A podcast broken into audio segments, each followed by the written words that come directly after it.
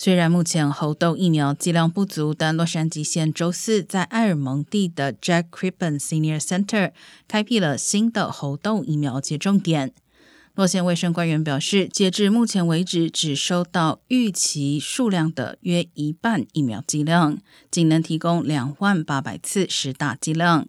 截至周四中午，包括长堤和帕沙迪纳在内，洛杉矶共报告一千零三十六起猴痘病例，其中九百一十七起在洛县境内。